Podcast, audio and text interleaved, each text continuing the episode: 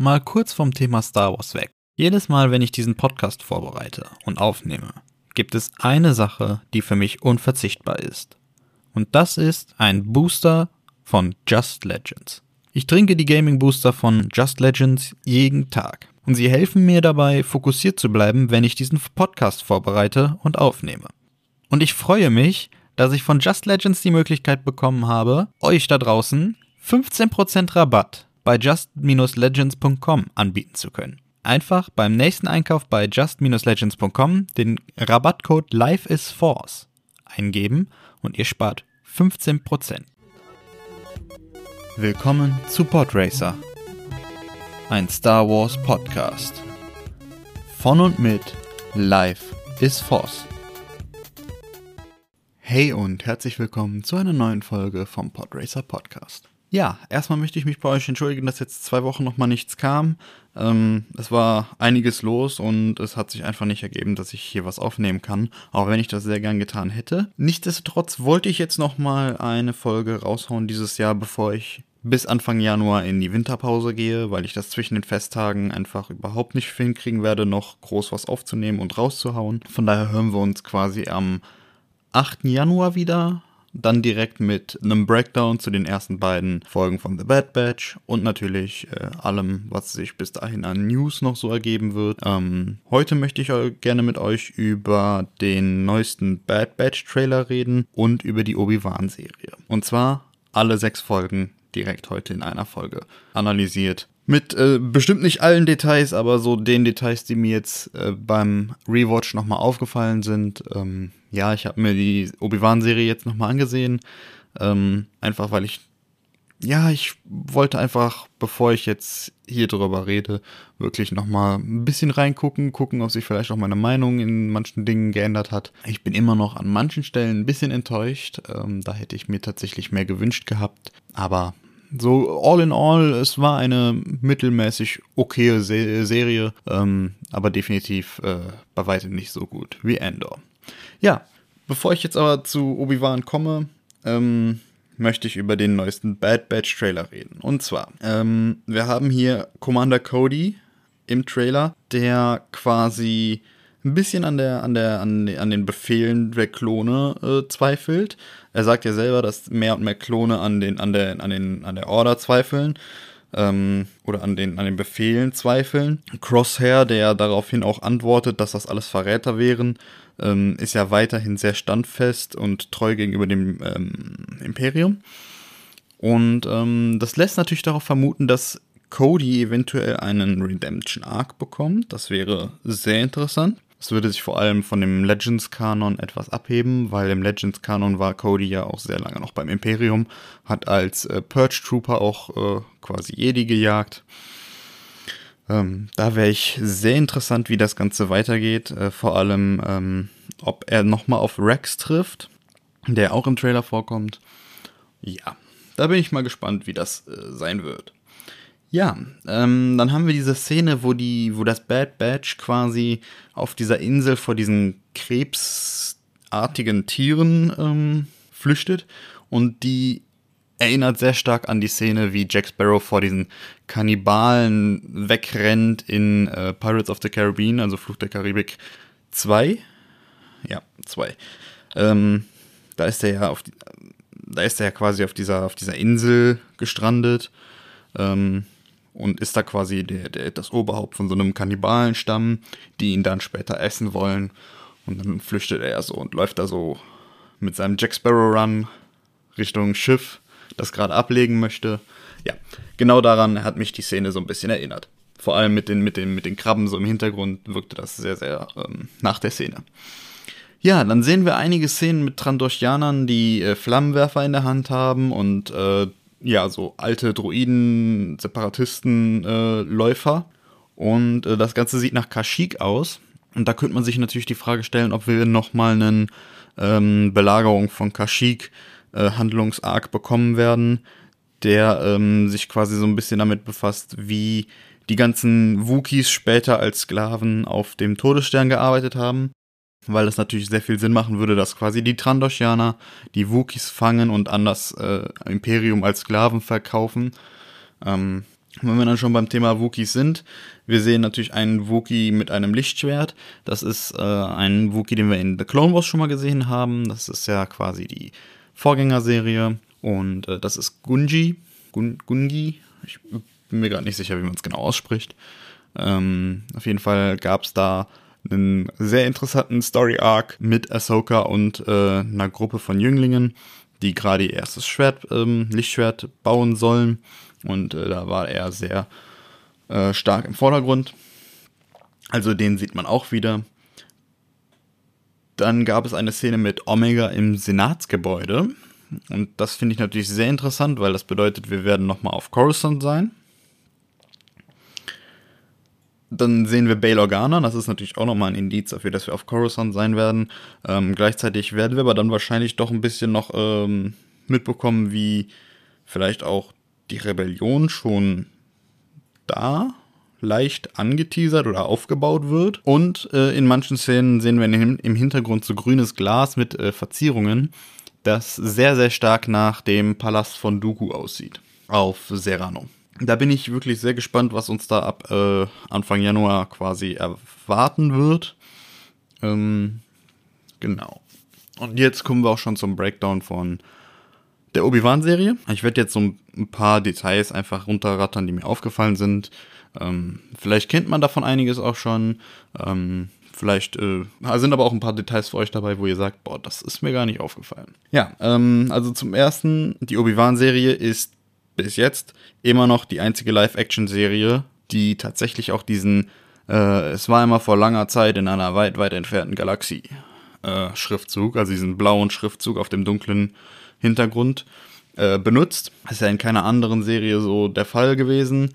Äh, das liegt aber wahrscheinlich auch daran, dass diese Serie quasi sehr stark mit den Prequels und den äh, Sequels dann, äh, nee, der Originaltrilogie natürlich, äh, verwurzelt ist ähm, und da quasi genau die, die, also es ist ja quasi so ein, so ich sag mal, so die, die Brücke dazwischen und ich kann mir vorstellen, dass das eben halt explizit deswegen so gemacht wurde, einfach um nochmal beides wirklich gut zu verbinden. So. Die Serie fängt ja damit an, dass man quasi Coruscant sieht und dann quasi über den Balkon, über Pflanzen hinweg auf äh, in den, in den Jedi-Tempel reinzoomt.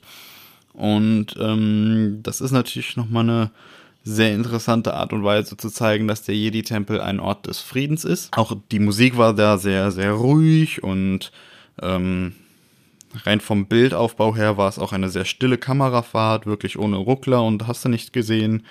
Und ähm, das schlägt ja um in dem Moment, wo die äh, Klone quasi ähm, den Tempel stürmen. Dann wird die Kamera ein bisschen hektischer, es wird ein bisschen ruckliger nach oben und unten, ein bisschen hektischer und das zeigt natürlich einfach auch nochmal, ähm, das soll natürlich uns einmal in die Lage dieser, in dieser Jünglinge versetzen, ne? dass diese Hektik auf einmal und hier und da und äh, Reizüberflutung, ähm, weil das genau quasi das ist, was die damals empfunden haben. Die wussten ja überhaupt nicht, was los ist. Äh, natürlich die erwachsenen Jedis auch nicht, aber ähm, gerade für die Kinder, die ja da im äh, Vordergrund standen, ist das natürlich einfach nochmal deutlich schlimmer gewesen. Ähm, das Innere des Tempels ist wirklich sehr stark an den Prequels und auch natürlich an den Spielen, die im Tempel gespielt haben, ähm, orientiert. Ähm, muss man dazu sagen, da, da ist sehr viel Detailtreue reingeflossen und ähm, das finde ich einfach nochmal bemerkenswert. Ja, dann haben wir die Inquisitoren, die natürlich wirken wie so, wie so SS-Agenten während der Holocaust-Zeit, äh, ähm, wie sie die Jedi jagen. Und da haben wir natürlich mal wieder eine äh, Imperium-Nationalsozialisten-Referenz, ähm, die natürlich auch nicht unerwähnt sein sollte. Ich habe es ja mittlerweile schon häufiger erwähnt. Das Imperium hat sehr, sehr viel ähm, ja, sinnbildliche Herkunft bei den Nazi Nazis und ähm, ja, genau, da auch natürlich die Inquisitoren mit dabei. ja, ähm, das Wesen, äh, das da, dieses tote Wesen, das da im Sand liegt, äh, wo Kenobi arbeitet, wo die ja so Fleisch quasi rausschneiden, ähm, das ist ja ein, ein, Wesen, wenn man sich das ein bisschen anguckt, sieht das ja eigentlich nach Wasser aus. Und das ist nochmal eine Referenz darauf, dass ja in, dass wir in der Book of Boba Fett erfahren haben, dass Tatooine einmal ein Wasserplanet gewesen ist und dementsprechend natürlich auch die, die äh, Monster oder die, die, die Tierwelt dort äh, natürlich auch immer noch einige Einflüsse von äh, Wasserwesen hat. Ja, dann, wenn wir Luke und Owen sehen, sehen wir natürlich auch, dass äh, Owen möchte, dass Luke ein bisschen bei der Farm mithilft. Luke möchte das aber nicht. Luke äh, läuft dann quasi erstmal ums Haus rum und äh, setzt sich dann oben aufs Haus und spielt Podracer. Und da sieht man natürlich, dass äh, Luke sehr viel von seinem Vater hat. Äh, sehr zum Missgunsten von Owen natürlich. Dann die ersten Szenen mit Leia zeigen einfach schon mal, dass sie sehr rebellisch ist und das auch schon quasi in jungen Jahren war und äh, ebnen ihr quasi so den Weg für später, dass sie eine der wichtigsten Rebellen überhaupt sein wird. Ähm auch witzig ist, dass hier gezeigt wird, dass sie ja oft diese traditionellen äh, alderanischen ähm, Haarfrisuren bekommen hat und ähm, die trägt sie ja quasi ihr Leben lang in den verschiedensten Variationen ähm, weiter, um äh, quasi ihren ähm, Heimatplaneten in Anführungszeichen äh, zu ehren. Denn wir wissen ja, Leia hat Alderan immer als ihren Heimatplaneten angesehen. Das war ja quasi der Planet, auf dem sie seit, äh, seit Babyjahren groß geworden ist.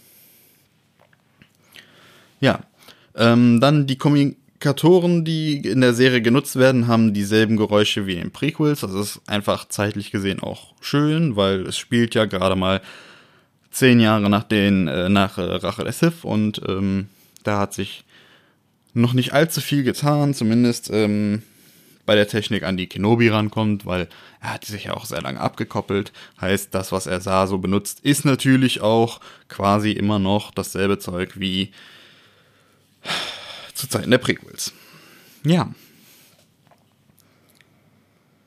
Ähm, witzig ist, dass Bail Organa Obi-Wan ähm, über ein Hologramm um Hilfe bittet, was ja genau das ist, was Leia später tun wird. Sie fragt ja auch Obi-Wan über ein Hologramm nach Hilfe in eine neue Hoffnung. Und das ist einfach nochmal eine schöne Parallele zwischen den beiden. Die sind ja quasi Vater und Tochter. Ähm, und bevor Obi-Wan Tatooine verlässt, äh, sieht man, dass er das Lichtschwert an seinem Gürtel poliert hat. Weil wenn er es aus dem Sand ausbuddelt, sieht man einfach, da ist es so ein bisschen dreckig, ein bisschen verstaubt. Und sobald er da auf dieses Schiff zugeht und das Lichtschwert einmal unter der Robe hervorguckt, äh, sieht man, dass es hochglanzpoliert ist und glänzt. Und äh, das zeigt einfach nochmal, dass, ähm, dass er immer noch diese Mentalität von früher, dass die Waffe eines Jedi quasi heilig ist ähm, weiter in seinem Kopf ähm, natürlich beibehalten hat. Und jetzt, wo er das wieder nutzen könnte oder eventuell muss, ähm, ist es natürlich so, dass er auch quasi seine alten Gewohnheiten wieder ein bisschen aufleben lässt. Ja, dann äh, Dayu, äh, dieser Planet, wo er dann äh, Leia sucht, der ist äh, Hongkong nachempfunden, hat man im Making-of jetzt äh, quasi rausgefunden. Und ähm, ich finde, den Einfluss, den merkt man ein bisschen. Ähm, hat sehr, sehr viel von Hongkong.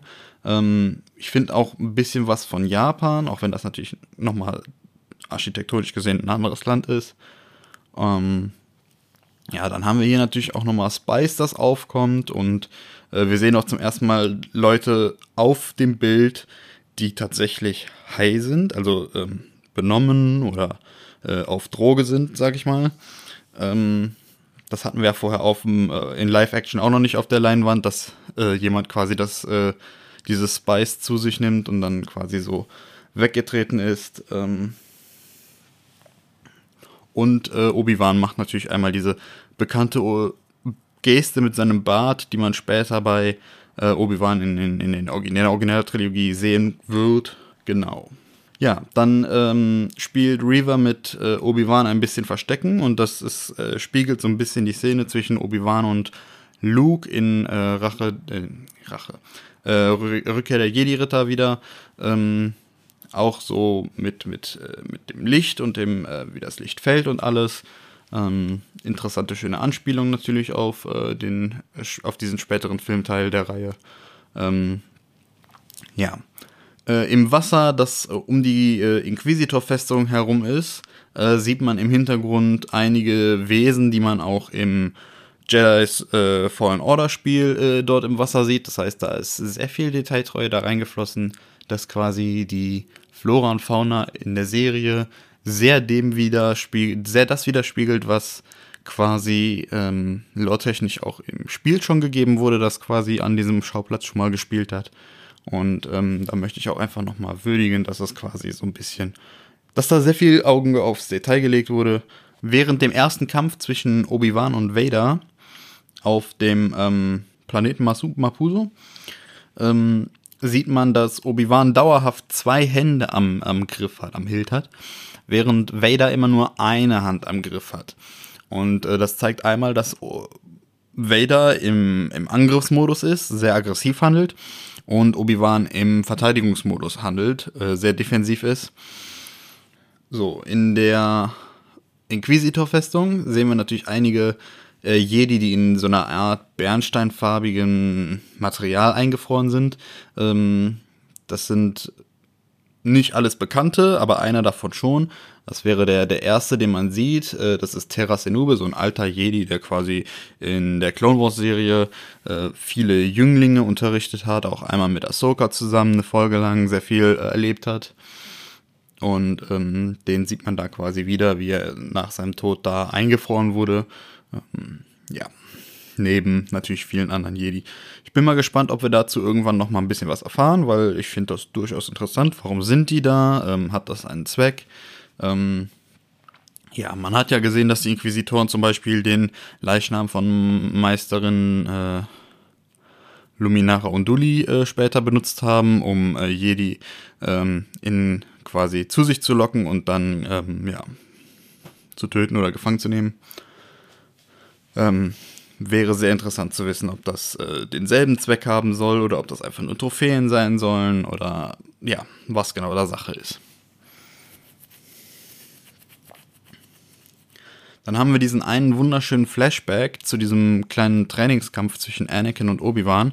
Beziehungsweise der zieht sich ja einmal durch die gesamte eine Folge 5.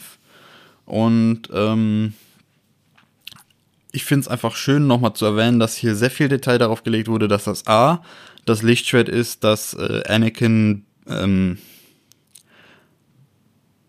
ja, zu Beginn von äh, Angriff der Klonkrieger getragen hat und dann quasi auf Mustafa, nee, auf Geonosis äh, kaputt gegangen ist.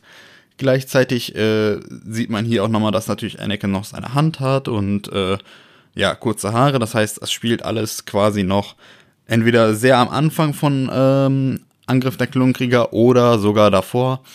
Ähm, meine Vermutung wäre auch eher davor. Ähm, einfach auch sehr schön, dass da sehr viel auf Details geachtet wurde und nicht das falsche Lichtschwert gegeben wurde. Ähm, ja. Und dann haben wir diese Szene, wie Vader diesen Frachter, der da abheben möchte, zu Boden zieht. Ähm, das ist, hat eine sehr starke Ähnlichkeit zu einer Szene aus äh, The Force Unleashed, wo der Hauptcharakter Starkiller quasi auch einen ganzen Sternzerstörer so auf die, auf die Planetenoberfläche zieht. Ähm, das zeigt einfach nochmal, was, was Vader auch für ein Beast ist äh, mit der Macht.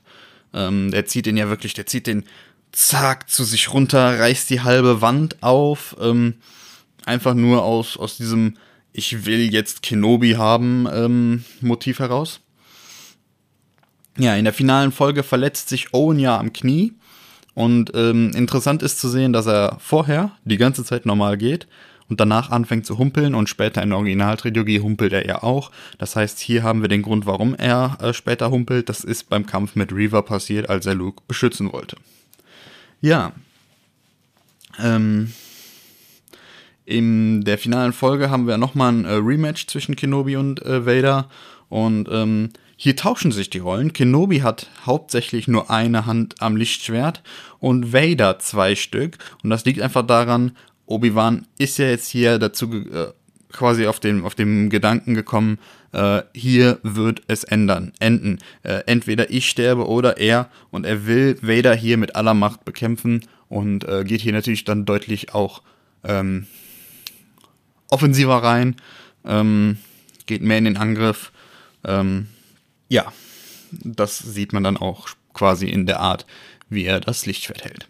Ja, und in dem Kampf sieht man natürlich auch, äh, dass äh, Vader diese, diese Narbe bekommt. Die, hat, die hatte er ja am Anfang der Serie zum Beispiel nicht, oben am, an der linken Seite von seinem Kopf, äh, die man später aber in ähm, Rückkehr der Jedi-Ritter sieht. Das heißt, Obi-Wan ist jetzt nicht nur für die fehlenden Arme und Beine von Vader äh, oder von Anakin äh, verantwortlich, sondern auch für die Narbe oben an seinem Kopf. Ähm, das sind nochmal so alle Details, die mir jetzt so beim äh, Rewatch ein bisschen aufgefallen sind. Äh, vielleicht war da für euch was Neues dabei. Ähm, tut mir leid, dass ich da so ein bisschen durchrushe, aber ich möchte halt gucken, dass die Folge definitiv noch vor Weihnachten rauskommt. Vielleicht schaffe ich es auch gerade an Weihnachten noch. Ähm, aber ich will das jetzt auch nicht zu lange vor mich aufschieben. Genau. Dann kommen wir auch schon zu den News. Und zwar, äh, Ubisoft sucht momentan Leute aus Malmö, die äh, quasi einen Spieletest für ihr neues äh, Open World Star Wars Spiel ähm, durchführen sollen. Ähm, ich gehe nicht davon aus, dass irgendeiner von euch aus Malmö, Malmö ist. Äh, das ist ja, glaube ich, Schweden. Irgendwo Skandinavien auf jeden Fall. Ähm, ich hoffe, also da wird jeder, der das äh, machen wird, wird natürlich ein, eine Verschwiegenheitserklärung unterschreiben, aber ich hoffe, dass vielleicht so ein paar Informationen durchsickern, ähm, die ich dann in den nächsten Wochen vielleicht äh, oder Monaten äh, hier ein bisschen vortragen kann. Außerdem wurde jetzt bekannt, dass Elizabeth Mary Winstead, das ist ja die ähm, aktuelle Lebensgefährtin von Ewan McGregor, der ja Obi-Wan spielt, die wurde ja bereits Anfang des Jahres, ich glaube, ich habe in einer der ersten Podcast-Folgen habe ich drüber geredet, wurde die ja für die Ahsoka-Serie gecastet. Und jetzt ist rausgekommen, sie wird wohl tatsächlich Hera Syndulla spielen, die äh, Twi'lek äh, Rebel-Pilotin aus Rebels. Ähm, und gleichzeitig ähm, habe ich ja auch damals über äh, Savannah Stain gesprochen, die ja für äh, die Ahsoka-Serie gecastet wurde auch und ähm, ja, da gab es jetzt einen Leak, dass eine junge Ahsoka äh, aus der Clone Wars-Ära gegen Anakin auf Mustafa kämpfen soll. Und ähm, da ist jetzt rausgekommen, dass Savannah Stain wohl genau diese Ahsokas spielen wird. Ähm, das ist ja, wird jetzt sehr interessant, weil Ahsoka ja wahrscheinlich ein bisschen mit der World Between World Between Worlds. Ich glaube, so hieß das. Also dieses, dieses, äh, was in Rebels vorkam, dieses, ähm, wo Ezra dann Ahsoka auf Fort Vader gerettet hat ein bisschen kompliziert. Ich hoffe, das werden sie in der Serie nochmal ein bisschen erklären. Ähm, auf jeden Fall ähm, wäre natürlich ein sehr interessantes What-If-Szenario. Ähm, was wäre, wenn Ahsoka auf Mustafa gegen Anakin gekämpft hätte? Frage ich mich nur, wo Obi-Wan angewiesen ist. Egal. Ja. Außerdem ist die volle Liste an Releases fürs nächste Jahr rausgekommen. Und wir werden nächstes Jahr in Star Wars technischer Sicht Bad Batch bekommen, Mando Staffel 3, Young Jedi Adventures. Das ist so eine, soll wohl eine animierte Serie für Kinder werden. Äh, ich werde da natürlich trotzdem mal reingucken und dann ein kleines Fazit dazu geben. Ähm, auch wenn ich jetzt nicht die Zielgruppe bin. Aber es ist halt Star Wars, also gucke ich ja trotzdem schon mal rein. Ähm, dann kommt natürlich äh, Staffel 2 von Star Wars Visions. Ahsoka soll kommen. Und die äh, Skeleton Crew wurde jetzt auch tatsächlich für 2023 bestätigt von Star Wars. Ähm, Serien, auf die ich mich freue. Ähm, ich glaube, ja, Mando, Ahsoka, Skeleton Crew und Bad Batch werden so die Sachen sein, auf die ich mich davon am meisten freue. Ähm, wer weiß, ob wir noch einen, äh, einen geheimen Release kriegen, der vorher nicht angekündigt wird, so wie ähm, Tales of the Jedi. Ähm, ja, aber das wird uns nur die Zeit zeigen.